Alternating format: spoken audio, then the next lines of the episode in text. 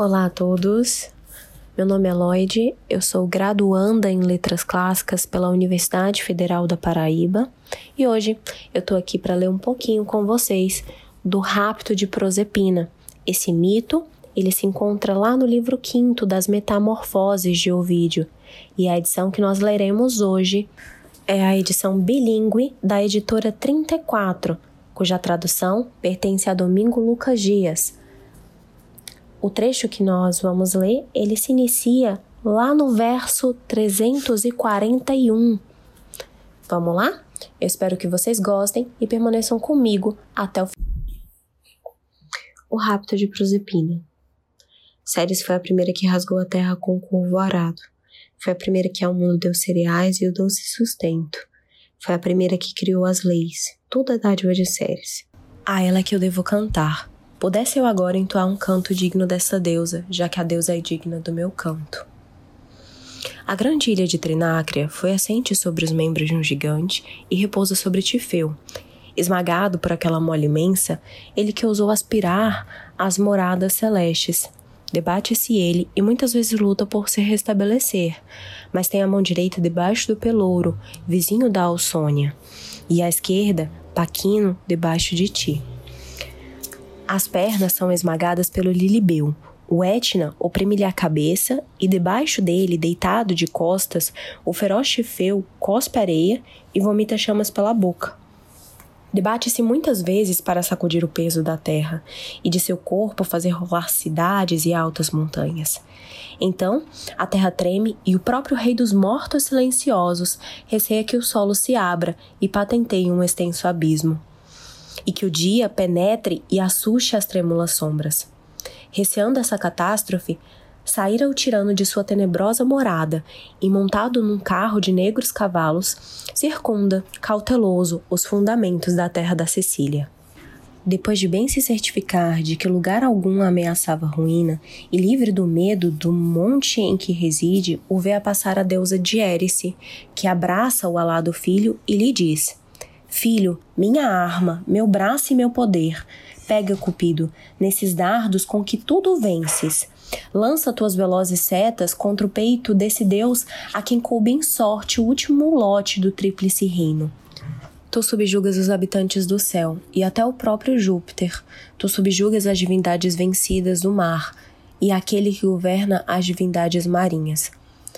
Por que espero Tártaro? Por que não dilatas o poder de tua mãe, que também é teu? Trata-se de um terço do mundo. E até no céu, o que já é fruto da nossa paciência, somos desconsiderados. E o poder do amor reduz-se juntamente com o meu. Acaso não vês que Palas e Diana, a que lança o dardo, de mim se afastaram? E que também, se o permitirmos, a filha de Ceres se manterá virgem? Alimenta, de fato, essa mesma esperança. Mas tu, pela defesa do poder que partilhamos, se isso representa algum benefício, une essa deusa a teu tio. Assim falou Vênus. Cupido abriu a aljava e, de acordo com o desígnio da mãe, escolheu uma dentre mil setas, mais afiada e mais certeira, e mais obediente ao arco do que a qual não havia outra. Apoiando-se no joelho, curvou os extremos flexíveis e, com a flecha de ponta recurvada, atingiu Dite no coração. Perto da muralha de Ena há um lago de águas profundas. Chama-se Pergo. No curso de seu leito não ouve o castro o canto de um maior número de cisnes. Coroa-lhe as águas um bosque que o circunda em toda a volta e, com sua fronde, corta como uma cortina os raios do sol. Os ramos garantem frescura, a úmida terra produz flores variadas, é perpétua a primavera enquanto Proserpina aí se diverte e colhe ora violetas, ora cândidos lírios, e com juvenil entusiasmo enche os afaçates e enche o regaço, e se esforça por superar na colheita suas companheiras. Vê-la, amá-la e raptá-la foi para Plutão, obra de um instante. A tal ponto é impaciente o amor. Aterrorizada, com gritos aflitos, a deusa chama pela mãe. chama pelas companheiras, mas é pela mãe que mais vezes chama. E porque rasgara a veste de alto a baixo, as flores colhidas caíram da túnica que a segurava. Tão grande era a inocência naqueles juvenis anos, que até esta perda causou dor à jovem. Põe o raptor o carro em movimento e, chamando cada um pelo nome, incita os cavalos, por cujo dorso e crinas movimenta as rédeas manchadas de escura ferrugem e é levado por lagos profundos e pelos pântanos dos pálicos, que cheiram a enxofre e borbulham pelas fendas da terra, e por onde os Baquíades, raça nascida na Corinto de dois mares, erguem suas muralhas entre dois portos desiguais. Entre Ciane e Aretusa, a fonte de Pisa, há um golfo que se estende apertado entre dois promontórios. Aí vivia Ciane, a mais célebre das ninfas da Sicília, de cujo nome o lago tirou o seu. Elevou-se esta no meio das águas até a cintura e reconheceu a deusa. Não ireis mais longe, diz. Não pode ser genro de Ceres contra sua vontade. Deverias pedi-la e não raptá-la. Pois se me é permitido comparar ninharias com grandezas, também Anapis me amou, e contudo casei cortejada e não aterrorizada como ela disse, e estendendo os braços para cada lado, impede-lhes a passagem. O filho de Saturno não conteve mais a ira, e incitando os terríveis cavalos, lança com seu poderoso braço o cetro real, que mergulha no fundo das águas. Ferida, a terra abriu caminho para o Tártaro, e na fenda recebeu o carro que se precipita. Ciane, chorando a deusa raptada e o ultraje aos direitos de suas águas, silenciosa, guarda em seu espírito uma ferida insanável. Toda se fundia em lágrimas e reduz-se aquelas águas de que até agora havia sido a grande divindade.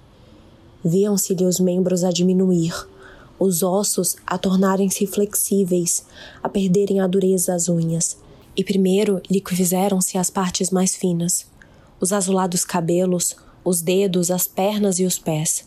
É realmente curta a passagem de tênues membros às gélidas águas. Depois destes, ombros, dorso, flancos, peito mudam-se em humildes riachos. Por fim, em lugar do sangue que dá a vida, em suas alteradas veias corre água, e nada resta que possa ser agarrado. Entretanto, Proserpina é em vão procurada por toda a terra. É procurada em todo o profundo pela mãe estarrecida. Nem a aurora que chega de cabelos umedecidos, nem espero a viram descansar. A mãe acende no Etna tochas de pinho para ambas as mãos e leva-as pressurosa pelas gélidas trevas. Quando o benfazejo dia fez desbotar os astros, começou de novo a procurar a filha. Do pôr para o nascer do sol. Cansada do esforço, estava com sede e não bebera água em nenhuma fonte, quando avistou por acaso um casebre coberto de colmo e bateu à humilde porta. Surgiu de lá uma velha que, ao ver a deusa pedir-lhe água, lhe deu uma bebida doce, que havia polvilhado com farinha de cevada torrada. Enquanto bebe o que lhe fora dado, para em frente à deusa um rapaz atrevido e de aspecto rude, que se riu e a chamou gulosa. Ofendeu-se a deusa, e com a parte ainda não bebida da farinha misturada com o líquido, regou o rapaz que falava. Cobre-se-lhe o rosto de manchas e tem patas onde ainda agora tinha braços. Aos membros transformados acresce uma cauda. É reduzida a pequena figura para não ser grande o seu poder daninho, e o seu tamanho é inferior ao do lagarto. Foge da velha, que o olha e chora e se prepara para tocar o prodígio, e busca um esconderijo. Tem um nome adequado à cor e um corpo marcado pelas gotas em vários pontos. Moroso seria referir por que terras e por que mares terá errado a deusa. Faltou o mundo à sua busca. Voltou a Sicília. E enquanto tudo esquadrinha, em sua deambulação chegou também a Ciane. Esta tudo contaria se não houvera sido mudada mas não tinha nem boca nem língua e nem tinha por onde falar. Deu, contudo, sinais evidentes e deixou ver à superfície das águas o cinto de Perséfone, bem conhecido da mãe, que por acaso tinha caído ao poço sacro naquele lugar. Logo que o reconheceu, como se ficasse então por fim a saber que fora raptada, começou a Deus a arrancar os desgrenhados cabelos e a ferir repetidamente com as mãos o peito. Não sabe ainda onde esteja, mas amaldiçoa todos os lugares da terra, a todos considera ingratos e indignos do dom das colheitas. E mais do que todos, Trinácria, onde encontrou os sinais do rapto. Consequentemente, com mão cruel, destruiu ali os arados que revolvem a terra, e em sua cólera deu morte igual a lavradores e a bois de trabalho, e ordenou aos campos que não germinassem a semente que neles fora lançada, e estiolou as sementes. A fertilidade desta terra, por todo mundo louvada, está desmentida. As messes morrem ainda em erva, e ora as destrói o sol em excesso, ora há muita chuva, e afetam-nas as inclemências e os ventos. As vorazes aves roubam as sementes lançadas à terra, o joio, os abrolhos e a invencível grama dão cabo do trigo. Então a amada de Alfeu ergueu a cabeça das águas da Élida, afastou da face para trás das orelhas os cabelos que escorriam água e exclamou: Ó oh, mãe de uma donzela procurada pelo mundo inteiro, e mãe das searas, põe termo às tuas incontáveis canseiras, e não te exasperes com a terra que te é fiel. A terra não o merece, foi contrariada que se abriu ao rapto. E não suplico pela minha pátria. Cheguei aqui na condição de estrangeira. A minha pátria é Pisa, e da Hélida provém minha origem. Habito a Sicânia como estrangeira, mas esta terra é para mim mais grata que todas as outras. Sob o nome de Aretusa, tenho esses penates, tenho esta morada. Protege-a tu, ó suavíssima. A razão por que saí do meu país, porque por águas de um mar ínfido aportei a ortígia, vai chegar a hora oportuna para tu relatar, quando tu, aliviada de preocupações estiveres, com um ar mais sereno, abrindo-se a terra, proporciona-me um caminho e saindo de suas profundas cavernas, assomo neste lugar e contemplo os astros a que estou desabituada.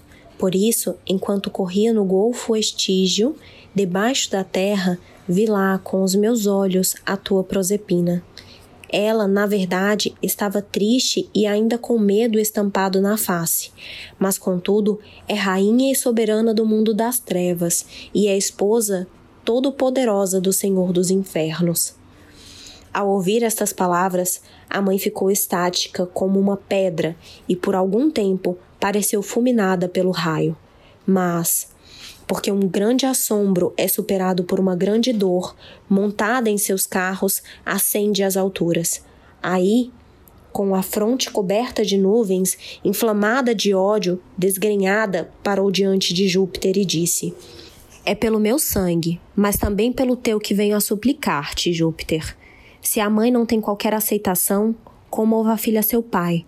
Não seja ela para ti, peço-te, objeto de menor preocupação pelo fato de ser de mim nascida. Encontrei finalmente a filha há tanto tempo por mim procurada. Se se é considerar que é encontrar o estar mais seguro de haver perdido, ou se se é considerar que é encontrar o saber onde está. Sofrerei o ter sido raptada, contanto que a devolva. Nem tua filha merece um ladrão por marido. Se é que já não é minha filha. Júpiter replicou.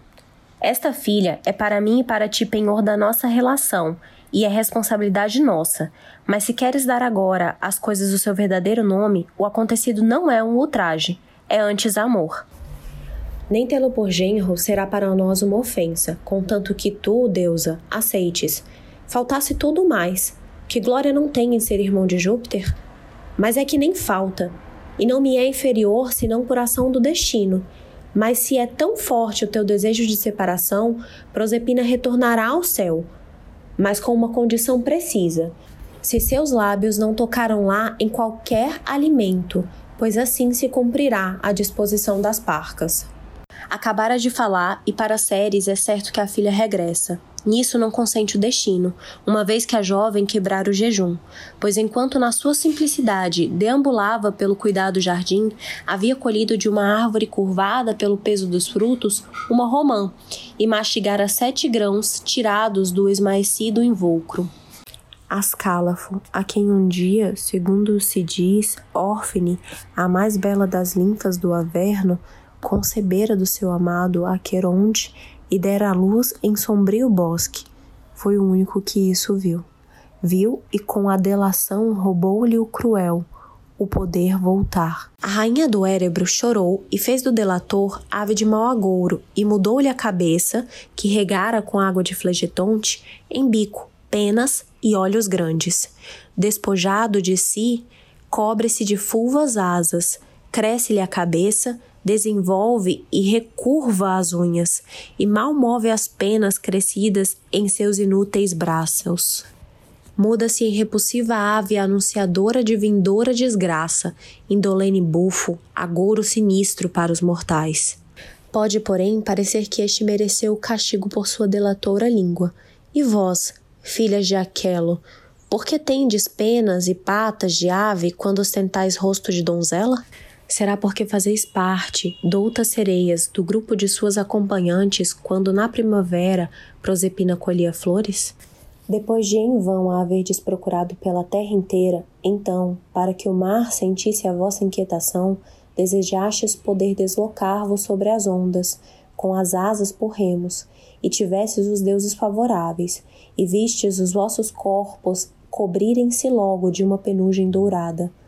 Mas para que aquele canto, criado para deleite dos ouvidos, e tão grande dote vocal não perdessem o uso da língua, ficou-vos a face de donzela e a voz humana. Medianeiro entre seu irmão e sua desolada irmã, Júpiter dividiu o ano em duas partes iguais, Agora a deusa, divindade e pertença de dois reinos, está com a mãe tantos meses quantos está com o marido. De um momento para o outro muda a disposição e aspecto. A face da deusa, que poderia parecer triste, mesmo a Dite, apresenta-se alegre como o sol, que tapado antes por negras nuvens, dela sai vitorioso. Aliviada por haver recebido a filha de volta, a benfazeja Ceres quer conhecer Aretusa, a causa da tua fuga e porque és fonte sagrada. Vocês escutaram agora a leitura do Rapto de Prosepina. Esperamos que tenham gostado. E para mais leituras assim e curiosidades do universo clássico, sigam também os nossos perfis no Instagram, YouTube e podcasts.